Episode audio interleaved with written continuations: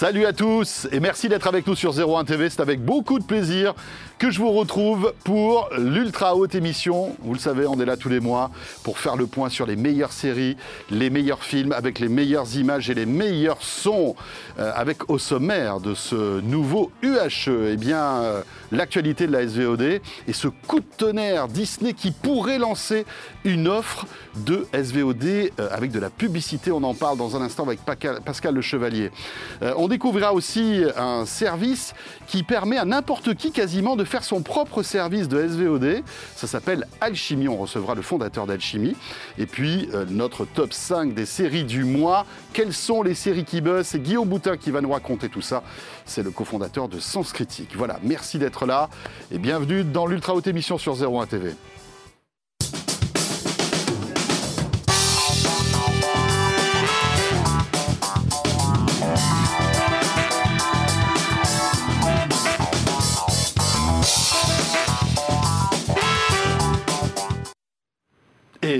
Bien évidemment, on est ravis de vous retrouver euh, sur 01 TV. Vous le savez, chaque mois, on s'intéresse aux séries qui buzzent, qui buzzent moins, à l'actualité de la SVOD avec l'ultra haute émission. N'oubliez pas le hashtag UHE euh, sur Twitter si vous voulez réagir. Avec la team UHE qui est là, bien sûr, Guillaume Boutin. Salut Guillaume.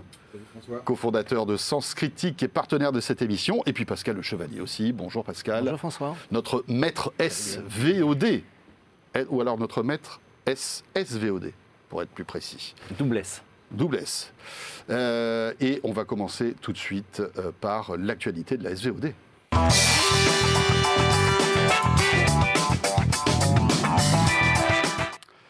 Et une actu euh, qui est très riche, encore une fois, ce mois-ci, Pascal. on va commencer par cette info concernant Disney ⁇ peut-être bientôt de la pub et un abonnement moins cher sur Disney ⁇ Exactement. Alors après avoir déclaré au mois de juin l'année dernière que la AVOD, donc euh, cette fameuse vidéo à la demande gratuite pour le consommateur, mais avec de la publicité, donc en gros euh, le modèle de la télévision linéaire, n'était pas euh, dans les cartons de Disney. Il se trouve que là, euh, la semaine dernière, euh, Disney a fait un, gros pas de côté en disant bah, finalement, on va lancer une offre de AVOD aux États-Unis d'abord et ensuite dans le reste du monde. Alors ça s'explique, si on veut rentrer dans le détail, par les chiffres. Disney se fixe un objectif d'atteindre assez rapidement entre 260 et 300 millions d'abonnés qu'aujourd'hui, euh, il constate que le marché américain commence à être à saturation, ce qui est d'ailleurs le cas pour d'autres euh, opérateurs de SVOD payantes, Netflix entre autres, qui a en plus augmenté les prix récemment. Et donc ils se disent que le seul moyen de continuer à faire grossir la base, c'est de jouer euh, sur le prix sachant qu'ils ont les contenus, puisque c'est un très très grand studio et c'est même le numéro un au box-office, donc euh, ils n'ont pas de problème d'approvisionnement, ils ont juste un problème de croissance. Et euh, à côté de ça, il y a deux chiffres qui montrent que la croissance euh, va moins vite que prévu, en particulier aux États-Unis, et que le revenu moyen par abonné sature également. Donc Disney se retrouve un peu à la croisée des chemins, sachant qu'en plus de ça, ils ont un service dont ils ont hérité en rachetant Fox, qui est Hulu, qui fonctionne très très bien sur le modèle AVOD, puisque Hulu c'est un service hybride qui, a une partie payante aux États-Unis, alors qui n'est pas déployé en Europe, euh, qui a une partie payante aux États-Unis et une partie gratuite euh, avec de la publicité. Et donc euh, Disney, qui a envie de continuer à avancer très très vite, n'a pas trouvé d'autre moyen que de dire qu'ils allaient lancer une offre de AVOD aux États-Unis dans les prochains mois. Et donc ça va euh, diminuer le prix de vente. Alors on ne le connaît pas encore, hein, on l'aura dans quelques mmh. semaines. Euh, ça va euh, abaisser de sans doute 2 ou 3 dollars le prix de vente du service. mais il faudra accepter de regarder de la pub dans le même temps. Mais ça veut dire que euh, finalement, on n'aura pas une offre totalement gratuite de Disney+. Euh, Aujourd'hui, l'abonnement est à 7 euros, je crois, enfin 7 8 euros, euh, un truc comme ça, euh, qui est beaucoup moins cher d'ailleurs que, que, Netflix Tout à fait. et consorts. Hein. mais donc, on, peut imaginer que le prix pourrait être divisé par deux pour ceux qui le désirent, avec l'arrivée de la publicité, c'est ça? Alors, divisé par deux, ça c'est la promesse. Enfin, je dis, je dis ça, mais ça pourrait être 2 dollars de moins, 3 dollars de moins. Ça pourrait être aussi entièrement gratuit, puisque Disney a des licences tellement fortes que je pense qu'ils n'auront aucun mal à recruter des annonceurs Mais après, ils peuvent aussi imaginer deux types de catalogues différents. Bien sûr. Un Disney Plus gratuit avec du fond de catalogue, des séries euh, voilà, qui ont été, euh, on va dire, essorées en quelque sorte. Et puis toujours garder le Disney Plus Le premium. premium qui serait payant. C'est- ce que fait Viacom. Alors maintenant, Paramount avec Pluto. euh, sur Pluto, il y a quand même assez peu de programmes premium. On va retrouver par exemple les- une série comme Star Trek, qui a une histoire, euh, qui a 25 ans d'histoire, euh, et qui est diffusée gratuitement avec de la publicité. Maintenant, euh, on sait aussi que la tentation pour ces studios est aussi d'injecter du premium euh, Ouais. pour justement avoir un, un très très fort attrait. Mais encore une fois, Disney a un catalogue tellement large qu'ils pourront saupoudrer, garder euh, le super premium pour le payant le plus cher, et puis ensuite euh, de reprendre d'autres types de programmes, euh, de séries, euh, peut-être avec moins de moins d'ambition et les mettre en, en avode, voire même complètement gratuitement. Mais ce qui est, intéressant, après je te donnerai la parole Guillaume, c'est que euh, pour avoir testé Hulu, j'étais aux États-Unis il n'y a pas longtemps, et, c'est vrai que vous avez, alors je suis pas abonné à Hulu, hein, mais sur un Apple TV, vous avez l'appli, et vous pouvez euh, donc accéder facilement au contenu gratuit. Et le contenu gratuit, c'est simplement la promotion du contenu payant, c'est-à-dire que vous avez le premier épisode d'une série qui, à partir du second, devient rentre dans la partie premium de Hulu en fait. Et puis vous avez aussi des, des- des séries, on va dire, des fonds de catalogue, etc. Mais c'est surtout un, un produit teaser. d'appel, une tête de gondole pour Ouais. qu'après vous vous abonniez euh, au service premium quoi. Après, ça peut être un modèle. hein. Je pense que Disney a aussi regardé avec, euh, avec attention euh, le, le succès de Pluto et des autres services d'AVOD aux États-Unis qui génèrent quand même des milliards de dollars. Je crois, Pascal, tu nous avais ramené le chiffre. Plutôt, c'est un milliard de dollars et il y a euh, plus de 1000 services de AVOD aux États-Unis Je crois que aujourd'hui. le marché, c'est 20 milliards de dollars aux. États-Unis, quelque chose comme ça. C'est, c'est- Mhm. La VOD, en fait, c'est colossal aux États-Unis. Il y a un moment, tous ces opérateurs, ils peuvent pas regarder ça, se dire, euh, attends, à côté de quoi on passe, quoi. Et puis c'est vrai que comme tu le disais, le catalogue de Disney est tellement immense qu'ils peuvent très bien se permettre de faire un fonds de catalogue gratuit financé par la pub, et puis le premium qui restera premium, et ça fera des revenus supplémentaires euh, qui rentreront. Et euh, les, je pense que les annonceurs sont prêts à mettre beaucoup d'argent pour euh, figurer sur le catalogue de Disney+. Exactement. Ce qui est intéressant, c'est qu'on on pouvait s'attendre à une réaction de Netflix, et on l'a eu. Et oui, alors euh, au cours d'un- d'une réunion euh, organisée par Morgan Stanley la semaine dernière aux États-Unis, le, le directeur financier de, de Netflix a forcément été interrogé sur le, la, la décision de Disney de bouger. Et euh, après avoir répété à plusieurs reprises que euh, Netflix était très content de son modèle économique, euh, que eux étaient plutôt dans une logique de valorisation du prix de l'abonnement, donc en gros c'est le client qui paye à la fin. euh, et donc je rappelle qu'ils ont augmenté les prix aux États-Unis, qu'ils commencent à les augmenter en Europe. Là, je crois qu'ils ont augmenté l'Irlande la semaine dernière. Donc on suppose qu'ils vont se, Oui, ça va on va choper un ou deux euros de plus dans, dans les semaines ou dans les mois qui viennent. Mais euh, Spencer Newman, qui est le, CFO de, Netflix, a dit euh, Mais il faut jamais dire jamais. Et donc, euh, les spéculations démarrent en se disant que à terme, il y a probablement une chance de voir Netflix proposer une offre de AVOD, parce qu'encore une fois, ils ne pourront pas résister à cette course à l'abonné. Euh, qui est euh, mortelle aujourd'hui. hein. Il y aura forcément des, des fusions, des disparitions. Et donc euh, Netflix dit on est content de notre modèle, mais on ne dit pas jamais. Donc à suivre. Après, c'est vrai que l'équation est délicate parce que si vous faites une offre de, AV2, d'a- de AVOD trop riche, ça peut peut-être inciter les gens qui payent à ne plus payer et à se contenter de l'offre AVOD. Et vice-versa, si elle est trop pauvre, bah, les annonceurs vont pas venir parce qu'elle ne sera pas appétante. Donc il faut trouver le juste milieu entre euh, des nouvelles sources de revenus avec la pub, mais que ça ne vide pas aussi le réservoir de- des gens Mais qui faut voir payent. qu'avec la VOD, euh, qu'est-ce qui a fait l'explosion de la VOD C'est qu'aujourd'hui, tu peux exploiter la data quand tu fais de la publicité sur euh, du flux ou sur de la télévision. C'est quelque chose de très valeur. chose qu'avant qui n'était possible que en digital. Enfin, donc sur un, on va dire un écran d'ordinateur, sur son téléphone, sur un navigateur pour, pour caricaturer. Là, maintenant, aujourd'hui, ça ouvre un champ des possibles qui est quand même assez colossal, que ce soit en termes de géologue, de, de CSP, de tout ce que tu veux.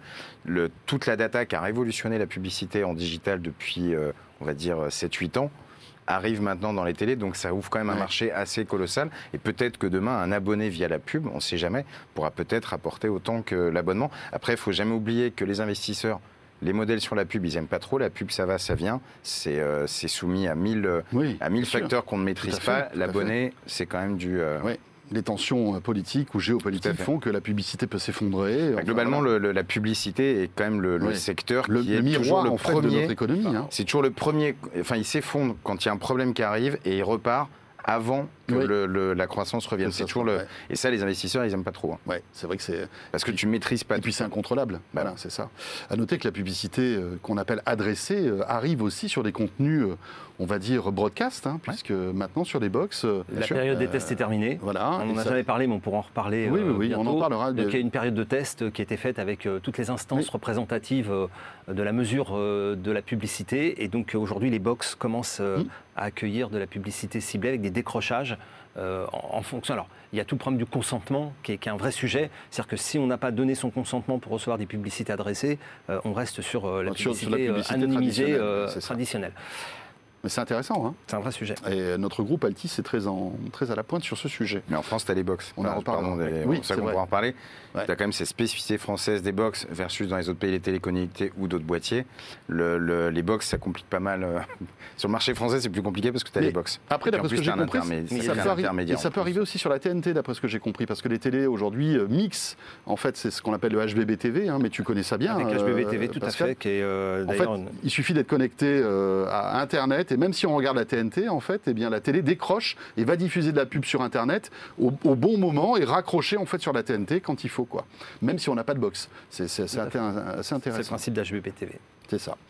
Euh, dans l'actualité aussi, HBO. Donc euh, HBO qui continue son, son petit chemin donc, euh, en, en encerclant l'Europe. Donc euh, 15 pays, alors euh, plutôt les pays de l'Est euh, qui ont été lancés euh, le 8 mars. Donc c'est la logique annoncée. Je rappelle que HBO euh, donc, euh, est en train de déployer son offre de SVOD partout en Europe. euh, avec Après l'avoir fait aux États-Unis. après l'avoir fait aux États-Unis avec HBO Max, que les équipes françaises ont été recrutées, donc on n'a toujours pas de date. qu'on en parle quasiment tous les mois, mais euh, les choses se précisent euh, et la densification de l'offre européenne est en train de s'organiser. Donc on sait que très très rapidement, euh, HBO Max aura une offre euh, en France euh, et euh, dans les trois autres pays qui sont aujourd'hui euh, avec un contrat euh, spécifique avec Sky, donc euh, la Grande-Bretagne, l'Allemagne et l'Italie, qui sont comme la France aujourd'hui. euh, Comme OCS, comme, comme les Tout à fait. OCS. Tout à fait. ouais. donc euh, euh, en tous les cas, c'est euh, Mais ils attendent sans doute que les droits tombent. Que les droits pour- tombent, Pour pouvoir que- lancer le service. Ça n'a pas de sens de le lancer avant, non? Non. Non, mais c'est vrai. Non, mais après, il y a- y, y du avec- catalogue. euh, non, mais après, il y a du catalogue. euh, il y a- Oui, mais autant arriver avec euh, du, du vrai contenu premium nouveau. Mais tu vois, par exemple, oui, mais si je prends un, enfin, une chose qu'on ne sait pas forcément, Friends, c'est Warner, par exemple. Oui, Donc, c'est ça. indirectement, c'est HBO. euh, Ouais, mais est-ce que tu peux lancer un service Non, non, bien Friends sûr. Non, non, bah, évidemment. Mais, non, euh, d'autant- que Friends a tourné sur toutes les plateformes. Donc, Oui, c'est ça, euh, voilà. c'est ça. Non, le, vrai truc au- aujourd'hui pour la France, euh, oublions euh, la Grande-Bretagne avec l'accord avec Sky, c'est surtout la lisibilité pour le grand public de dire euh, aujourd'hui HBO est très marqué OCS, euh, qu'OCS est toujours là.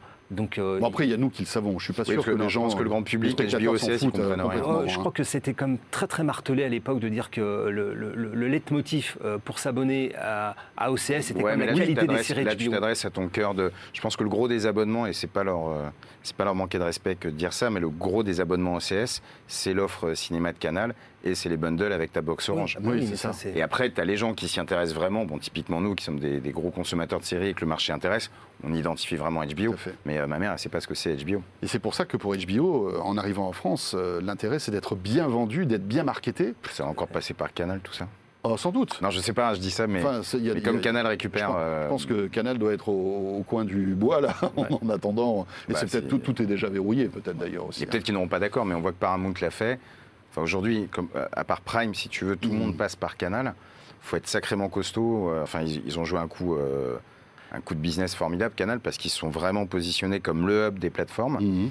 Euh, HBO, ça, ça va être compliqué en passer s'appuyant sur leur base abonnée, hein, Ah euh, oui. qui euh, aujourd'hui d'ailleurs a augmenté. Ils ont publié les résultats. euh, ouais, ils ont gagné clair. euh, 373 000 abonnés sur l'année dernière. Donc euh, Canal, qui était, euh, Bah, ça qui faisait... était tombé un peu dans un trou, là, euh, arrive à reprendre de la Bah, dynamique. parce qu'ils ont pivoté le modèle, ils sont passés de créateurs de contenu, ce qu'ils font toujours. Sachant que l'abonné euh, ne vaut plus le même prix euh, qu'à l'époque où on payait 40 euros. Donc Oui, mais euh, c'est intéressant de se dire qu'à un moment, ils ont vraiment fait un virage de stratégie où avant, ils produisaient du contenu. Ils sont devenus distributeurs. Maintenant, ils produisent toujours du contenu, mais c'est devenu avant tout un distributeur.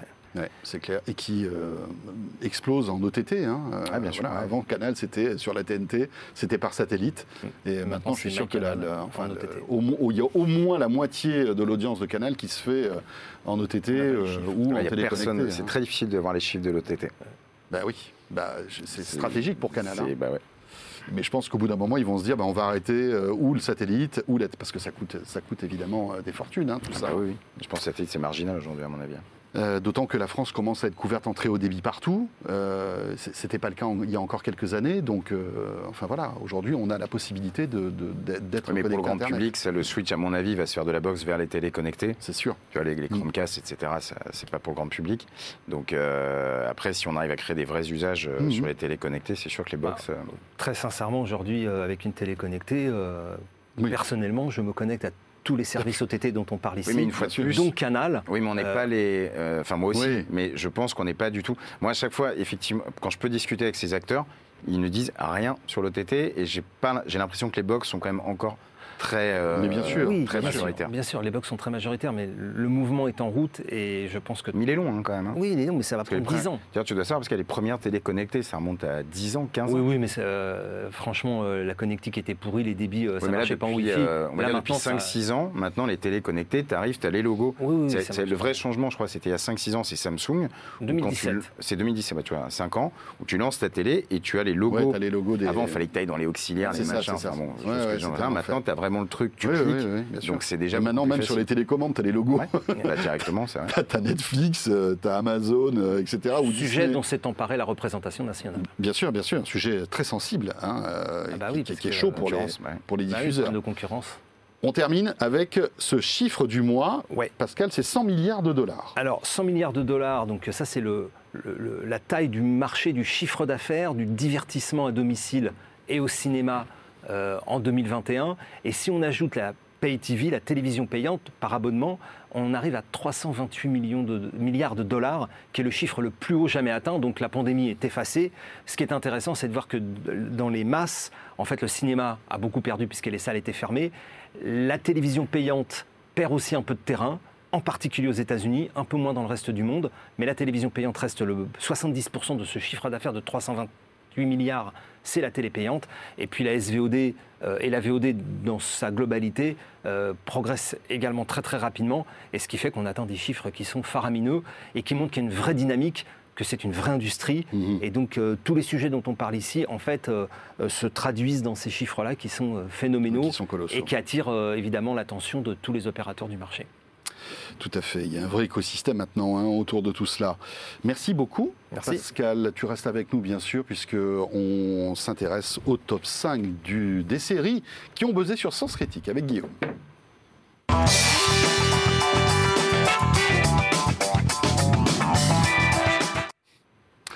Guillaume Boutin, donc cofondateur de Sens Critique, euh, tu as regardé tes datas, euh, tu as regardé un petit peu les séries qui buzzaient euh, actuellement sur Sens Critique, et euh, comme chaque mois, tu nous fais ton petit top.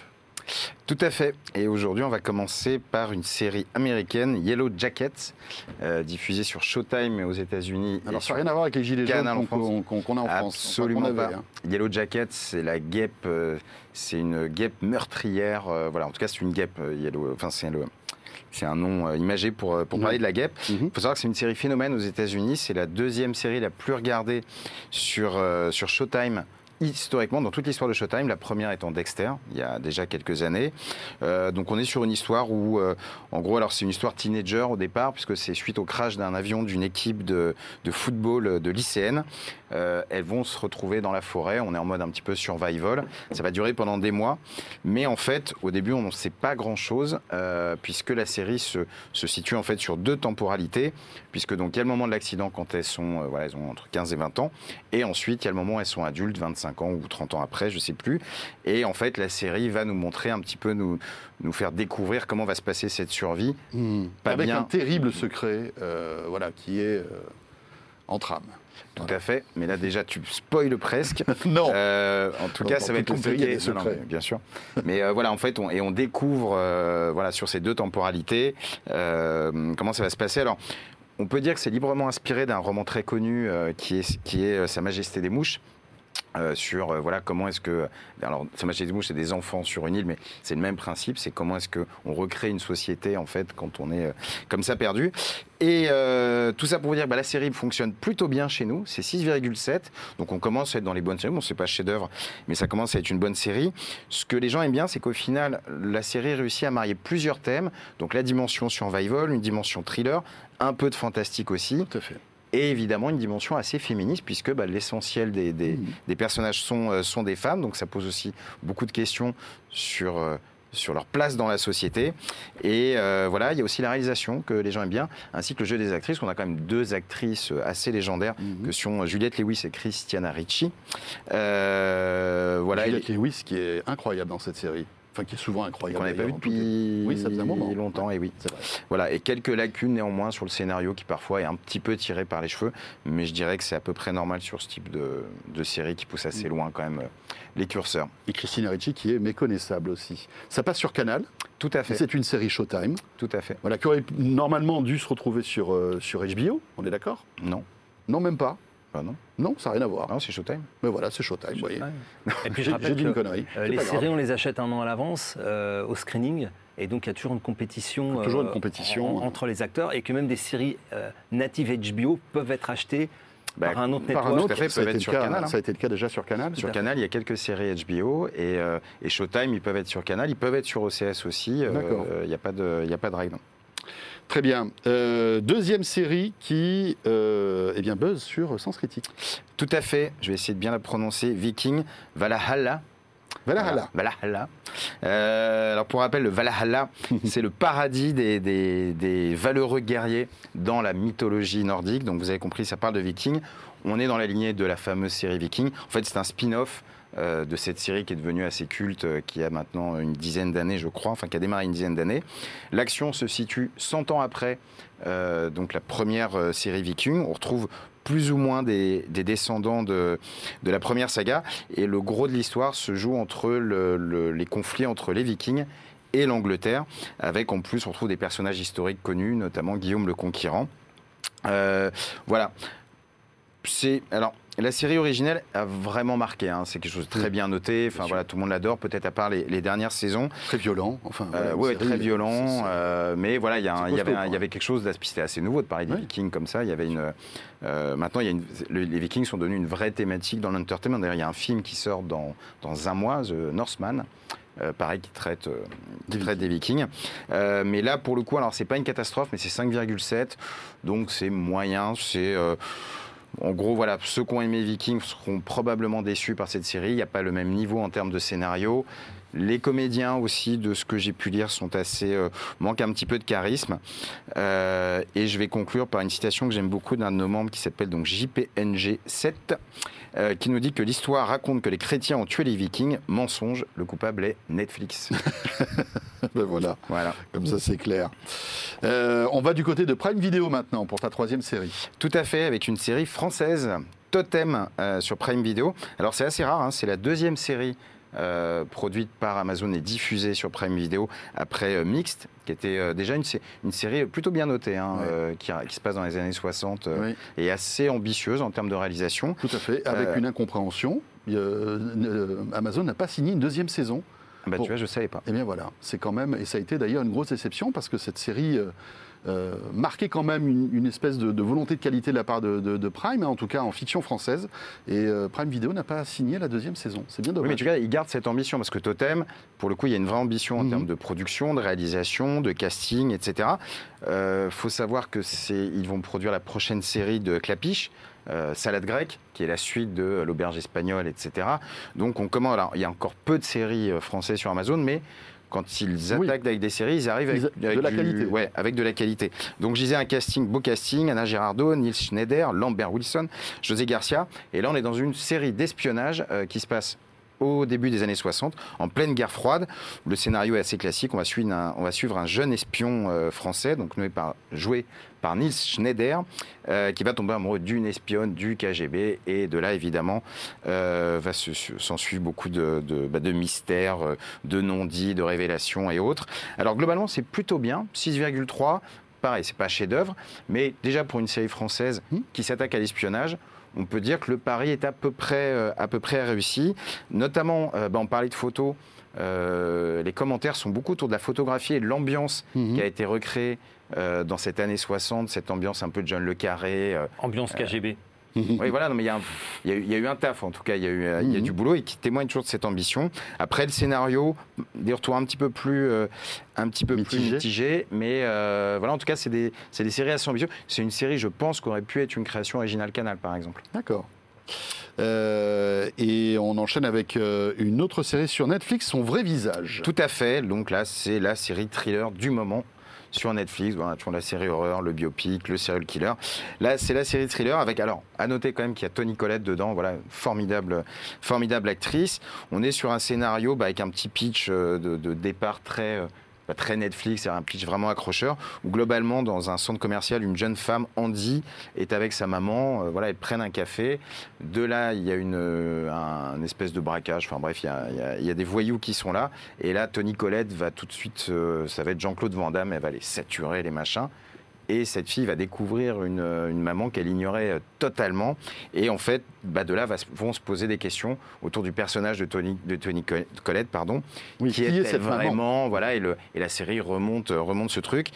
C'est plutôt correct, c'est 5,7, voilà, c'est moyen. Je dirais que c'est une série Netflix euh, classique, pas mauvaise, mais euh, voilà un peu euh, dans l'esprit Harlan Coben d'ailleurs, avec beaucoup de, de non-dits, de personnages qu'on croit être, qui ne le sont pas, etc. Donc euh, voilà, si on aime bien Tony Collette, on peut regarder, mais c'est pas c'est pas un chef-d'œuvre. Voilà. Et on va terminer avec une autre euh, série sur Netflix.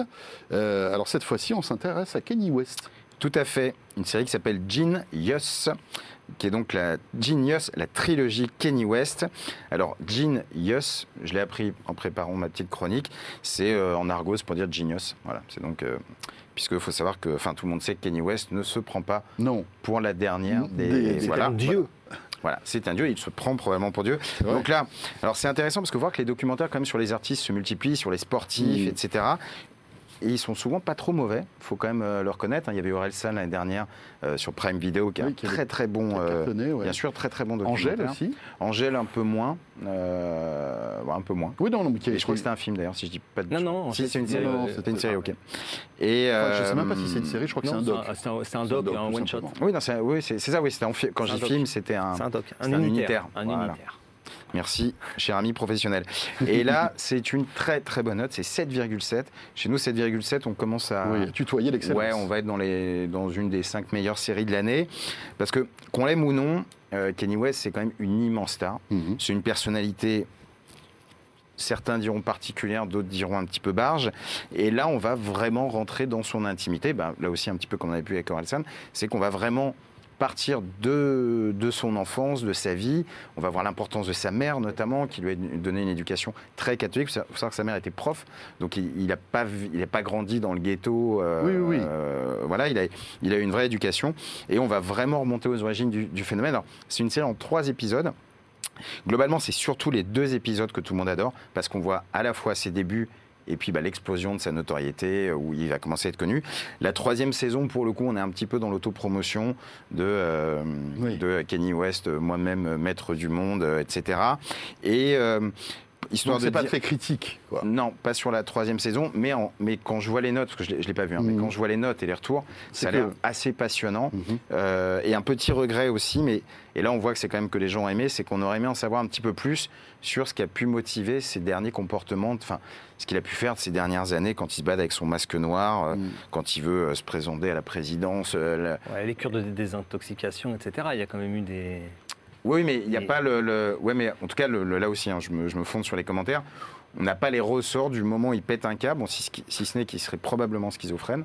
Mais euh, on- ça manque un petit peu. Voilà. Mais en revanche, le, c'est passionnant de découvrir l'éclosion de quelqu'un qui a quand même un petit peu. D'une part, qui est devenu un énorme poids lourd de la musique, mais aussi un poids lourd de la société américaine. C'était notamment le, le mari d'une des, d'une des Kardashian. Que, voilà, il écrit des chansons pour, euh, pour fracasser le nouveau mec de Kardashian. Enfin, c'est, le, le type est assez, Oui. euh, il est assez extraordinaire. Donc voilà, donc c'est une belle recommandation. Même si on n'aime pas Kenny West, je pense que c'est une très bonne, euh, très bonne série. Voilà pour le top 5 des séries qui buzzent le plus sur Sens Critique. Et le mois qui arrive aussi verra sans doute l'arrivée de pas mal de, trucs sympas. hein.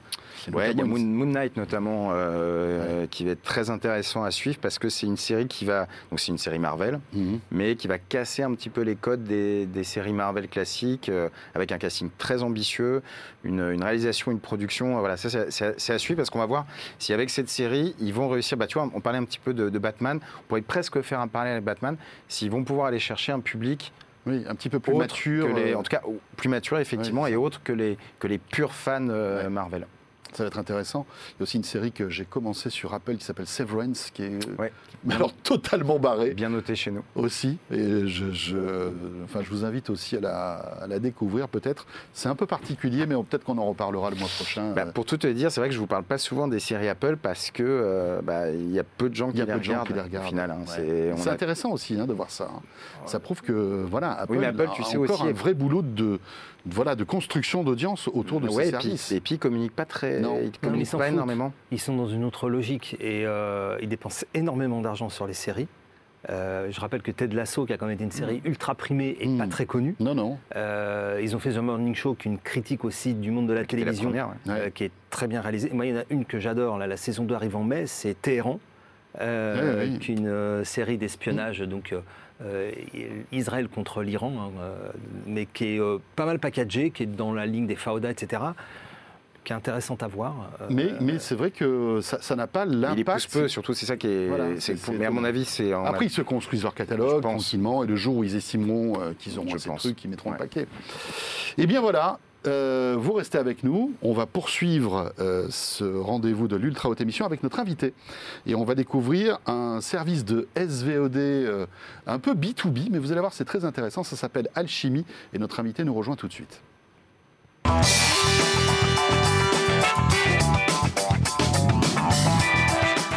Voilà le retour de l'Ultra Haute Émission. Et euh, avant de vous présenter notre invité, on va poser quand même une petite question à la team du HE, à la fois Guillaume et Pascal. Mon cher Pascal et Guillaume, est-ce que vous n'auriez pas envie de vous créer votre propre service de SVOD Je sais pas moi, un Guillaume Boutin SVOD par exemple, avec. euh, Bah, j'ai une vie, j'ai une vie tellement passionnante que c'est certain que oui, ça intéressera beaucoup. Voilà, non, mais plus sérieusement, Sens Critique.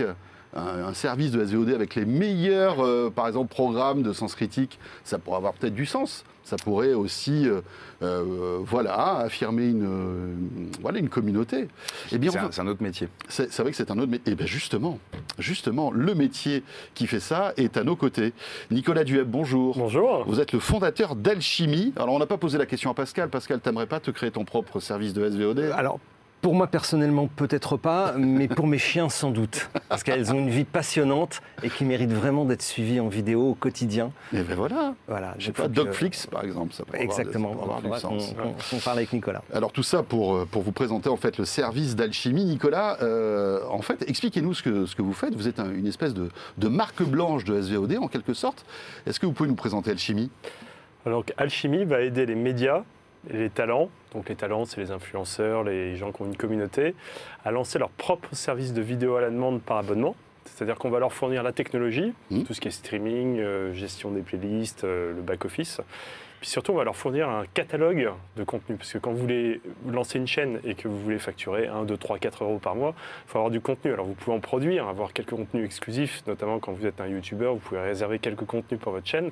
Mais si vous voulez des documentaires sur euh, les abeilles, euh, le risque des abeilles, etc., eh bien, nous, on a passé de multiples partenariats. On a une librairie de plus de 70 000 heures de contenu avec des gens comme Arte ou ZDF en Allemagne ou Planeta en Espagne. Vous piochez les contenus que vous voulez, vous éditorialisez, vous faites un peu votre métier de journaliste, et puis ensuite vous en faites la promotion directement près de votre communauté avec vos réseaux sociaux, que ce soit YouTube ou Instagram, ou euh, quand vous êtes une marque média, par exemple comme Point de Vue, ben, vous faites ensuite euh, la promotion directement dans votre magazine, de votre chaîne. Donc c'est un moyen euh, complémentaire pour s'exprimer, pour parler de, sa ligne éditoriale. Pour certains, c'est aussi un moyen de monétiser l'audience sur les réseaux sociaux. D'accord. Alors, vous êtes un catalogue, si j'ai bien compris, de médias qui sont à la disposition de ceux qui veulent euh, les diffuser en passant par leur marque. Mais est-ce que vous vous occupez aussi après de la partie technique? Parce que c'est bien beau d'avoir du contenu, mais euh, après, il faut un service de SVOD. euh. Exactement. Donc là, on a investi assez lourdement depuis 2016 dans une plateforme qui s'appelle Alchemy Studio. Et donc Alchemy Studio permet donc à chaque créateur de pouvoir créer ses playlists, animer ses playlists, et puis ensuite streamer Donc euh, vous allez arriver sur la chaîne de Poisson Fécond, par exemple, poissonfécond.tv. Vous cliquez sur le petit triangle, comme euh, le logo de votre émission, et puis ça s'enclenche automatiquement. C'est-à-dire qu'en tant, euh, en tant que co- co-éditeur de la Mhm. chaîne avec nous, vous vous concentrez sur votre métier qui est l'éditorialisation. Vous racontez des histoires, on vous donne tous les moyens pour pouvoir vous concentrer sur l'éditorialisation. Et donc à côté, on prend le reste en charge. Donc la technologie, c'est transparent. C'est très simple. Le, euh, le catalogue de contenu, on vous en met à profusion. Et puis, si vous avez besoin d'autres choses, on vous en cherche. Mais en revanche, vous vous concentrez sur votre ligne éditoriale et puis sur la promotion auprès de votre chaîne, de votre euh, communauté. D'accord. Et alors, combien de, de- de- de marques ou d'influenceurs ou de prescripteurs, en quelque sorte, font appel à vos services? Alors, on a lancé un peu, euh, un peu plus de 120 chaînes aujourd'hui en France, en Espagne, en Angleterre euh, et puis aux États-Unis. On est dans des thèmes aussi variés que l'histoire, euh, tout ce qui est euh, crime et faits divers, les, les- les- tout ce qui est loisirs créatifs comme le jardinage. hein. Donc, en fait, un peu tout ce que sont les magazines que vous avez, vous savez, dans votre kiosque, euh, quand vous Mhm. rentrez, vous avez toutes ces thématiques, toutes ces émissions que vous ne retrouvez pas dans les très grandes plateformes généralistes comme euh, Disney ou, euh, ou- Netflix. Quand vous êtes passionné par un sujet ou passionné par quelqu'un, bien là, euh, vous avez, euh, vous avez ces chaînes-là. Alors ces chaînes, vous allez les retrouver sur le, sur le web. En général, les uns et les autres font leur promotion avec un point TV derrière. Et puis on a nous notre plateforme qui s'appelle TV Player, sur lequel quand vous vous abonnez, vous avez un effet prix, puisque euh, en général les chaînes sont vendues 3-4 euros par mois. Et nous, chez nous, vous abonnez pour 7 euros, puis vous avez une vingtaine de chaînes. D'accord. Messieurs, est-ce que vous avez des questions à poser à notre invité? Ouais, je voulais savoir, vous avez que des. euh, Est-ce que vous faites de la fiction dans vos programmes? Est-ce qu'on peut retrouver des films et des séries euh, dans ce que vous proposez? Alors on a quelques fictions. Alors c'est une ambition parce qu'en fait le projet euh, il démarre au début et il faut convaincre les uns et les autres et vous n'avez pas de contenu parce que nous on n'est pas des producteurs de contenu donc il faut aller convaincre les ayants droit de rejoindre la plateforme, ça a du sens, vos contenus vont être respectés. Donc on est rentré beaucoup par le documentaire et puis maintenant on commence à convaincre notamment des producteurs de, de séries étrangers. Donc par exemple sur Point de vue il y a une série euh, euh, russe. Alors euh, forcément en ce moment c'est pas la mode mais en tous les cas c'est une très vous belle allez- histoire, ça reste de Vous l'histoire. êtes arrivé au mauvais Et- moment, là, avec voilà, cette histoire. et qui, qui, qui, qui nous emmène dans, justement dans, dans, dans- dans la séquence, enfin dans le côté feuilleton des choses, parce que quand on a un documentaire, on n'a pas forcément la récurrence. Mais voilà, on est à la recherche maintenant de contenus originaux exclusifs euh, et on sait l'importance de la, de la série. Maintenant, le, tout ce qui est film, hein, tout ce qui est série, euh, en général, nécessite des gros moyens de production et sont, main- et sont, euh, sont gardés par, Ah oui, ils sont verrouillés sont par. verrouillés par les grands médias aujourd'hui. Ouais. Et, c'est le- et nous, l'avantage, euh, et c'est le positionnement de la boîte, c'est d'aller chercher ces immenses quantités de contenus qui ont des choses à dire, qui ont des choses à faire découvrir, et qu'on va mettre à disposition des uns et des autres pour pouvoir raconter des histoires et pas toujours être omnubilé par euh, la ligne éditoriale euh, de Amazon ou de, ou de- ou de Netflix. Quoi. Pascal. Euh, Moi, j'ai une question sur, euh, sur le modèle économique, parce qu'on sait qu'aujourd'hui, euh, comme l'a dit François, on, on est tous quasiment des producteurs. hein. On peut filmer avec son téléphone, accumuler des vidéos, etc. Puis à un moment donné, on a effectivement envie de les distribuer. Là, on a vu tout à l'heure quelques exemples euh, qui défilent à l'écran. Et euh, la question, c'est de dire aujourd'hui, euh, comment euh, les éditeurs qui viennent voir Alchimie euh, s'organisent quel est le modèle économique Euh, On a vu dans certains systèmes que euh, aujourd'hui, quand vous venez avec des droits, euh, les grosses plateformes vous les achètent et puis après ils se débrouillent avec les contenus, il ne se passe plus rien. Enfin, vous avez encaissé l'argent. Mais là, comme on a parlé de coédition, com- comment Alors, ça s'organise? En fait, c'est un partage à trois. C'est-à-dire qu'il y a à peu près un tiers qui va aller vers le contenu, un tiers qui va aller vers le coéditeur et puis un tiers pour Alchimie. Et on va, s'aligner- on va aligner nos intérêts. Donc tout l'intérêt de la plateforme, c'était de ne pas prendre de risques financiers en, pr- en produisant, en achetant des contenus dont on ne sait pas s'il Mhm. va y avoir un écho auprès de l'audience, de ne pas faire prendre le risque aussi à un coéditeur. Quand vous allez voir un YouTuber en lui disant viens, on va faire une chaîne payante à côté, et il vous regarde en disant mais est-ce que c'est bien sérieux? Eh bien, on va t'amener des contenus supplémentaires et en fait on génère un cercle vertueux parce que le fait de lui donner des opportunités éditoriales lui génère aussi des idées de contenu supplémentaires pour sa chaîne et puis euh, l'un et l'autre se, nourrit. Mais euh, c'est vrai qu'aujourd'hui il y a une très grosse pression maintenant de toutes les formes de producteurs pour pouvoir essayer de garder euh, les droits. Alors on le voit dans les grands réseaux. euh, bah, finalement, à la fin, vous avez votre plateforme, vous y mettez des contenus, mais en fait, avec quelques milliers d'heures, vous faites la quasi-totalité des contenus. C'est comme euh, les grandes maisons euh, de films avec 500 films, euh, vous avez fait euh, 98% des revenus et, la- et la- ce qu'on appelle la long tail dans le jargon, euh, dans le jargon elle n'est pas exploitée. Et donc c'est ça qui va donner euh, l'opportunité à la plateforme, c'est d'aller remettre à jour quelques contenus euh, et remettre euh, en avant des thématiques qui ne sont pas exploitées sur les grandes plateformes. Et à la fin, vous allez vous souscrire euh, par exemple, à Poisson Fécond, Astrono Geek euh, ou Mac, Mac One, parce que vous êtes fan de cette personne, vous êtes fan de ce sujet et vous voulez euh, faire continuer à faire partie de la communauté, interagir avec les gens qui sont dans la plateforme et euh, vous êtes dans votre, euh, dans votre petit cercle. Donc c'est pas des chaînes qui ont vocation à faire des centaines de milliers d'abonnés, euh, restons euh, tout à fait raisonnables, mais en revanche quand vous, en, vous cumulez euh, quelques dizaines de milliers euh, d'abonnés à droite et à gauche, bah, Alchemy c'est euh, pas loin de 400 000 abonnés euh, à la fin de l'année dernière. Quoi. Voilà. Et donc là, c'est là où il y a un modèle économique, en fait. C'est sur Voilà, le, exactement. en fait, la masse d'abonnés sur euh, des milliers de chaînes. Et moi sorte. ce que j'ai quand j'ai pensé la plateforme, c'était un effet, euh, enfin c'est un effet classique de réseau euh, sur les, comme toutes les plateformes digitales, il faut scaler comme on dit, donc euh, il faut que ça soit au niveau, ça fonctionne au niveau mondial. C'est la même technologie qui peut être exploitée par un Américain, par un Allemand ou un, un Allemand, un Anglais. C'est les catalogues de contenu modulo s'ils sont traduits ou pas, parce que ça, il y a quand même une problématique de langue. Mais en revanche, il vous faut 4 jours pour pouvoir créer votre chaîne. Et euh, Alchemy euh, a besoin de, de- de- de consacrer un peu moins d'une demi-journée par mois pour s'assurer de la maintenance et s'assurer que le service euh, fonctionne et soit de qualité. Derrière, vous êtes complètement autonome, un peu comme sur YouTube. Vous avez vos outils de stats, vous avez euh, d'usage, de consommation. Les taux de complétion, comme Ouais. vous, spécialistes maintenant des médias, vous savez jusqu'à quel moment les gens arrêtent, à quel moment ils reprennent. Euh, vous, êtes, vous devenez votre propre directeur d'antenne. Quoi. Alors, euh, j'ai une question aussi sur la distribution internationale, parce Ouais. qu'on a vu que Alchemy, justement, était présent euh, en dehors du territoire, qui est souvent d'ailleurs une des faiblesses des plateformes françaises, qui ont beaucoup de mal à s'exporter. Et là, euh, pour le coup, Alchemy se distribue à l'international. Alors nous, on a joué un modèle euh, B2B2C. Euh, C'est-à-dire que oui, bien sûr, on rêve tous du B2C et du succès auprès de l'audience des uns et des autres, mais enfin, on capitalise sur l'audience des autres. Mais après, dans la, dans la vidéo à la demande, en fait, le point clé, c'est le paiement. Qui maîtrise le paiement et qui est capable d'encaisser l'argent. Et en fait, vous n'avez pas beaucoup d'acteurs. Donc, vous avez les grandes plateformes comme Amazon, qui, avec Amazon Channels, qui est une sous-rubrique Mhm. d'Amazon Prime, bah, en fait, euh, à votre carte bancaire, donc ils peuvent vous facturer tout ce que vous voulez. Et puis, vous avez aussi les opérateurs. Les opérateurs télécom mobiles ou les opérateurs télécom fixes avec le box peuvent aussi facturer. Et ces gens-là sont absolument clés pour la SVOD. Autant pour la AVOD, vous pouvez aller faire des deals. Euh, Alchemy aussi des chiennes avec euh, Samsung TV Plus ou Mhm. euh, Rakuten. Mais en fait, ces gens-là ne maîtrisent pas le paiement, donc ils sont des terminaux de consommation. Euh, en revanche, pour pouvoir arriver à hum, recruter des abonnés et de manière euh, récurrente tous les mois facturer, euh, vous devez passer par ces accords. Donc en fait, c'est un travail de commercial, d'aller à la rencontre des opérateurs, leur présenter le portefeuille de chaînes, montrer Mhm. les chaînes qui sont originales, les chaînes qui complètent leur offre, les chaînes un peu tactiques.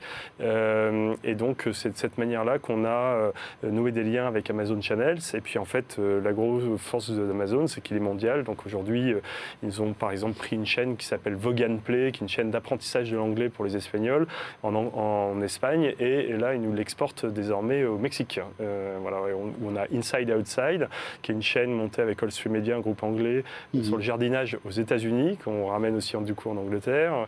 Voilà, on, on est, euh, on est sur un terrain de jeu beaucoup plus large que celui Voilà. de. Et vous êtes agile. Merci beaucoup Nicolas. Et bien Avec voilà, plaisir. ça s'appelle Alchimie. Alors c'est vrai que ça ne s'adresse pas directement à nous, hein, euh, grand public, mais c'est intéressant de voir que voilà, il y a tout cet écosystème de SVOD et de Une boîte. Une boîte française euh, Voilà. créée en 2016 et, et cotée sur Euronext. Merci beaucoup Nicolas, euh, fondateur donc d'Alchimie, et vous restez avec nous. Euh, dans un instant, c'est Pierre Thiolin qui nous rejoint comme chaque mois et il va nous parler du dernier Batman. À tout de suite.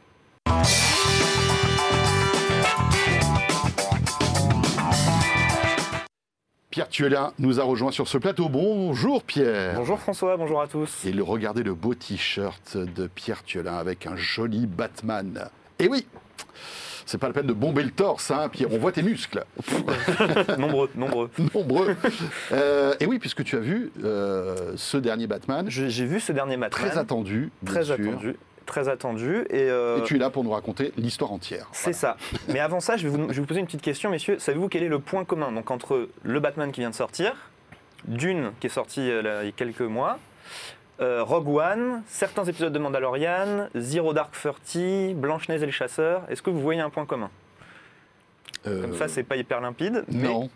il se trouve que c'est le Greg, Greg Fraser qui est le directeur de la photographie de tous ces films et séries. Et c'est ça que je voulais vous, sinon je voulais vous parler aujourd'hui, c'est plus un peu ce métier de l'ombre qui est le directeur de la photographie, puisque c'est notamment ce qui m'a frappé dans The Batman, c'est que l'image est très belle. Donc le directeur de la photographie, pour expliquer rapidement, Oui, c'est quoi un directeur de la photographie? c'est un peu le le bras droit du réalisateur, puisqu'en fait, le réalisateur a sa vision globale du film avec son scénario, son, son, son idée de montage et de réalisation. Et le directeur de la photographie est celui qui va être responsable de l'image, c'est-à-dire aussi bien de la lumière que de filmer les plans et du cadre et des mouvements de caméra, etc. Et, Et c'est pas le réalisateur qui s'occupe de ça, en fait. En collaboration, mais En collaboration. c'est lui qui a le dernier, enfin c'est lui qui a les derniers mots évidemment, mais c'est euh, disons que la vision artistique, l'œil, l'image oui, oui, d'un c'est film, c'est en grande partie le travail du, du directeur de la photographie et c'est à ça qu'on reconnaît sa patte. Et justement, quand on parle de patte pour euh, Greg Fraser, sa particularité, c'est qu'il n'en a pas vraiment, à proprement dire. C'est-à-dire que vous avez vu dans les films que j'ai cités, bon, bah, il y a quelques films de science-fiction, effectivement, il y a Rogue One, Dune, mais Oui, il n'a pas un, un genre attitré et c'est justement ce qu'il dit lui-même, il peut s'adapter à tous les styles d'image. Après, si on regarde bien, donc, on, va, on va rester surtout concentré aujourd'hui sur Batman et Dune, qui sont les deux films les plus récents, on va dire. Il y a quand même un style dans son image qui, en fait, c'est très naturel, c'est très, euh, c'est très doux comme image, en fait. Et en fait, ça m'a fait rire parce que bon, on, on est ici chez 01net quand même. Et Greg Fraser, c'est un peu l'anti-01net en fait. Il Lui, utilise il- très peu de lui, c'est zéro un flou. Non, c'est c'est zéro un flou, oui, déjà, il y a des, des beaux flous. Mais c'est aussi, il est un peu anti-technologie, c'est-à-dire qu'il utilise très peu d'éclairage, il, il s'éclaire beaucoup à la lumière naturelle et donc avec des systèmes pour bloquer la lumière naturelle pour créer ses éclairages. D'accord. Il filme quand même en numérique, mais même quand il filme en numérique, ça a été notamment le cas sur Dune, il rescanne en pelli- enfin, il redéveloppe en pellicule qu'il rescanne derrière Ah bon? pour donner un aspect euh, pellicule. Analogique un peu un aspect analogique, tout à fait. Ouais. Et donc, du coup, il utilise des caméras euh, numériques, certes, mais qui donnent un aspect très. un- vraiment une, image très douce. Et il aborde euh, notamment l'image. Moi, je trouve ça assez intéressant, pardon, assez intéressant comme la peinture. Il essaie vraiment d'aborder chaque image comme une peinture. Et c'est vrai que. Bah, sans, je, je ne le savais pas avant d'être allé voir le Batman qu'il avait fait aussi euh, Dune et Rogue One. Mais je me suis rendu compte qu'en fait c'était des films que j'aimais beaucoup, notamment par leur image. Ah ouais. Et Et c'est en, en est- en- en regardant Batman que tu t'es dit tiens, Bah, je je vais m'intéresser à ce directeur de la Je photo m'étais parce dit que que, j'en ferais une chronique pour l'UHE du, du Batman s'il y avait quelque chose à en dire. J'ai, comme en sortant du film, je me suis dit l'image est magnifique, vraiment l'image de ce film me plaît. Je suis allé voir qui avait fait l'image, j'ai vu que c'était lui, j'ai fait bah ouais, en fait Dune et Rogue One, c'était aussi des films que j'aimais beaucoup. Mandalorian, j'en avais déjà parlé plusieurs fois euh, Ouais. également. Et d'ailleurs, ce, ce monsieur est en lice dans- pour les, les Oscars dans, dans deux semaines euh, pour gagner un, un Oscar pour le- son travail sur Dune. Euh, donc c'est vraiment quelqu'un qui, qui a le vent en poupe, comme on dirait euh, Ouais, en ouais. ce moment. Et donc, euh, pour revenir plus spécifiquement sur The Batman, j'ai trouvé très peu d'infos, parce que c'est encore très tôt, je pense, pour trouver des infos sur le making-of, du tournage, etc. Il faudra peut-être attendre les sorties euh, Blu-ray, etc., pour avoir les, making-of. Mais il y a toujours ce même travail très, euh, très lisse, très, très doux, on, peut le voir sur les images. C'est des éclairages, qui c'est pas des gros spots qui sont mis à balle dans la tête des, des- des acteurs. C'est une lumière très douce qui vient notamment Ouais, du dessus. subtil. Bon, évidemment, Batman, c'est compliqué d'éclairer à la lumière du jour, puisque. bah, Bah, déjà en euh, plus c'est assez sombre Batman. Voilà, ça se passe globalement la nuit. Mais même là, il y a un travail intéressant de la lumière. euh, Mhm. Notamment pour ceux qui ont vu le film, on va pas en dire plus, mais il y a une scène qui est éclairée à la, fusil- à la fusée de détresse que je trouve absolument euh, magnifique. Et, euh, et ça s'adapte bien à ce nouveau genre de film de super-héros, parce que bon, même si là je parle surtout du métier de directeur de la photo, pour parler rapidement du film et de me donner mon avis, si vous n'aimez pas trop les films de super-héros, donnez-lui sa chance, parce qu'un peu comme euh, Joker à son époque, ça casse un peu les codes du, du genre. Typiquement, rien à voir avec la, la photographie pour le coup, mais le montage. On a l'habitude des films de super-héros avec 8 cuts à la seconde. C'est pas du tout le cas. Là, c'est un montage très lent qui prend son temps. D'ailleurs le film fait 3h20. Le film fait plus de 3 heures, il fait 3h20. Franchement, Ouais. bon, je suis assez- ça se voit dans mon t-shirt, je suis assez fan de Batman, etc. mais ça se, ça se passe bien. Ça se passe bien. Ça se passe bien. euh, Il faut pas être fan hardcore de Batman pour. euh, non, non, pour- non, non, c'est très. c'est- encore mieux si on l'est parce que c'est très référencé, mais c'est c'est une nouvelle vision du, du- de Batman qu'on a rarement vu en tout cas au cinéma. C'est un Batman plus jeune, plus émotif. euh, ça un- Et surtout, on s'épargne enfin au bout de. C'est le neuvième film solo sur Batman. euh, on s'épargne enfin l'origin story. Parce que ça y est, on commence à connaître, je pense. Non Oui, Euh, maintenant, on, on sait, on sait comment ça fonctionne. on sait comment ça passe. Mais non, non, vraiment intéressant. Donnez-lui sa chance, même si vous n'aimez pas les films de super-héros. C'est alors j'ai lu des papiers qui disaient que c'était presque un film d'horreur. J'irai pas jusque là, mais euh, il y a en tout cas des influences films d'horreur, notamment Ah oui. pareil dans bah, justement dans la photo et dans l'éclairage. D'accord. Euh, notamment assumé, assu- c'est assumé que c'est un peu inspiré de certains films de Carpenter comme euh, Halloween, pour notamment le méchant qui sort de l'ombre. Pareil, je ne dévoile pas pour ceux qui n'ont pas vu le film, mais euh, ceux qui l'ont vu sauront de quoi je parle. Une scène où le méchant sort de l'ombre, c'est très inspiré d'un plan de. Halloween ou Michael Myers. Guillaume, euh, j'imagine que ça, ça frétille à Sens Critique, la Ouais, communauté je de Sens voudrais ajouter un Critique. tout petit truc sur, sur ce que tu disais. La, la photographie, c'est un truc assez intéressant dans le cinéma parce que c'est quelque chose qui ne parle pas à 95% Non, des c'est gens. clair. Et pourtant, un bon film ne peut pas être réussi sans une bonne photo. Donc c'est quelque chose auquel on ne fait pas attention, sauf si vraiment on veut Mm. s'attaquer, on veut, on veut se, se- se concentrer sur l'image, etc. Mais c'est tout ce qui va réussir à créer l'atmosphère. C'est ce qui, c'est vraiment la un peu comme toile la de fond. son, finalement, aussi, non? Euh, ça en fait partie, oui, tout à fait. Mais tu avoir une bande son moyenne, un film réussi. Un film peut pas être réussi sans une bonne photo. Mais, Mais- bref, Et justement, bah, c'est drôle que tu dis ça parce que j'ai lu une interview de ce monsieur, Greg Fraser, qui dit justement qu'il considère que son travail est bien fait quand il n'est pas, quand il n'est pas remarqué. Donc c'est exactement ce que tu dis, Guillaume, c'est que c'est voilà, c'est effectivement c'est la, chose à laquelle on ne fait pas attention. Et pourtant, je pense que ce métier, en tout cas, mérite plus d'attention. quoi. C'est c'est un Et ce euh, monsieur précisément a beaucoup de talent.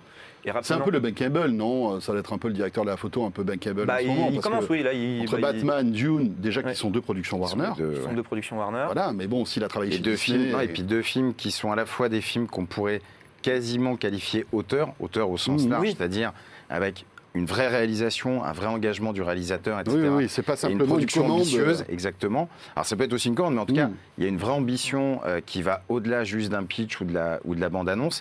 Et c'est vrai que c'est deux films qui sont des vrais succès au box-office, mais qui ont une certaine exigence, on va dire, pour le public. Donc c'est assez intéressant. Oui, oui, oui. Et sur Sens Critique, effectivement, c'est un très gros carton. C'est le, pour l'instant, c'est le meilleur film de l'année. C'est le plus populaire aussi. Et- Si, je peux effectivement pareil corroborer ce que dit Guillaume, j'ai lu un article qui, où ils interviewaient des exécutifs de chez DC Comics et Warner. Donc on le sait jusqu'ici, les films DC Comics, pas c'était réussites. C'était pas euh, peu des réussites. Et la citation me faisait beaucoup rire, c'est qu'ils ont dit Tiens, c'est marrant, quand on confie un film à un cinéaste talentueux, le film est bien. Ouais, vous avez bien vu d'avoir mis autant de temps à s'en rendre compte, mais effectivement, non, non, le film est très bien, enfin, moi, à mon sens, très bien. On parlait rapidement de bande-son, peut-être qu'on consacrera un autre épisode aux bandes originales, qui est un autre sujet que j'aime beaucoup, mais la musique de ce film est magnifique. Mais c'est dingue parce qu'on voit qu'il y a cette, euh, cette- cette- cet affrontement Marvel et puis les DC Comics, et on, on se rend compte avec le temps que, l'atmosphère n'est même pas la même. C'est-à-dire que L'atmosphère n'est même pas la euh, même. on- Mais attention, Batman, c'est à part. hein. Batman, c'est quand même un personnage à part dans les super-héros. Oui, Oui, Donc, oui, euh, faut Mais- pas. euh, mais il a, il a quand même. Et, il va au-delà des super-héros, c'est-à-dire qu'il y, a des- il y a des gens qui. euh, Dark Knight, etc., sont des vrais films Mm. qui rentrent dans une vraie cinéphilie un petit peu exigeante. Oui, et on est très très loin des Marvel ou des DC Comics classiques, type Mais je, Suicide Squad, etc. je- je vous en parlais il y a quelques mois là, du, de la remasterisation qu'avait fait Zack Snyder de son propre film Justice League. Mais à l'époque, justement, par rapport à Marvel, il disait Ah, le film n'a pas marché parce que contrairement à Marvel, il est trop sombre, il n'y a pas assez de blagues. Non, c'est pas pour ça que le film n'avait pas marché. Le film n'avait pas marché parce, Oui, qu'il parce que le réalisateur, qu'il était pas enfin, bon. voilà. ouais. Le film n'était pas bon. Mais euh, effectivement, c'est un personnage beaucoup plus sombre. Mais euh, faut lui donner sa chance. C'est. euh, Eh bien, on va aller voir ça. voilà. Très bien. Mais il, est, mais il, est- il marche très bien. Il de est-. Donc, C'est un carton, euh, carton box-office. Ce qui va être intéressant de voir, c'est que ben voilà, c'est Warner, c'est HBO derrière. On sait qu'HBO Max euh, est en, voilà, en préparation en France. Est-ce que ça, ça pourrait être, par exemple, un des premiers films qui pourrait arriver sur HBO Max? Bah, il y Cela aura dit, ça- un petit peu de chronologie des Oui, médias. a- il y a la chronologie des médias, bien 17 sûr. et mois, il, sera, euh. il sera chez Canal avant, sans doute. Euh, merci beaucoup, Pierre. Merci. Pierre Thiolin, donc, pour euh, son rendez-vous making-of comme euh, chaque semaine. Et c'est avec Pierre que se termine ce nouveau numéro du HE. Évidemment, on a été très heureux de passer euh, cette petite heure en votre compagnie.